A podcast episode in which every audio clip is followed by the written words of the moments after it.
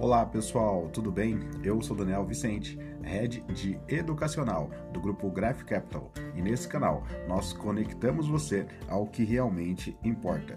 Vamos ao nosso resumo semanal. O mercado, nessa semana, o Ibovespa passou a maior parte do dia oscilando próximo à estabilidade. O movimento semelhante foi visto nos Estados Unidos, onde as bolsas também fecharam, no caso, nessa sexta-feira, em função do feriado de Paixão de Cristo.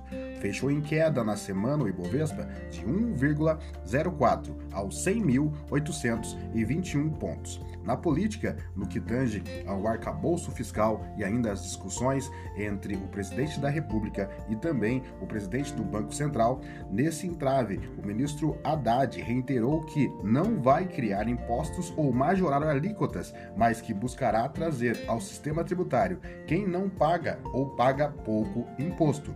Já o IFIX, que é o índice de fundos imobiliários mais negociados na B3, fechou a semana em queda de 0,0 0,2, fechando aos 2.760 pontos.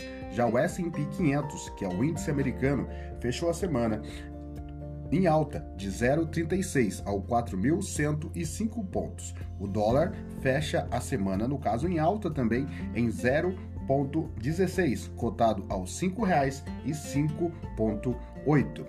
Graph Capital, conectando você ao que realmente importa.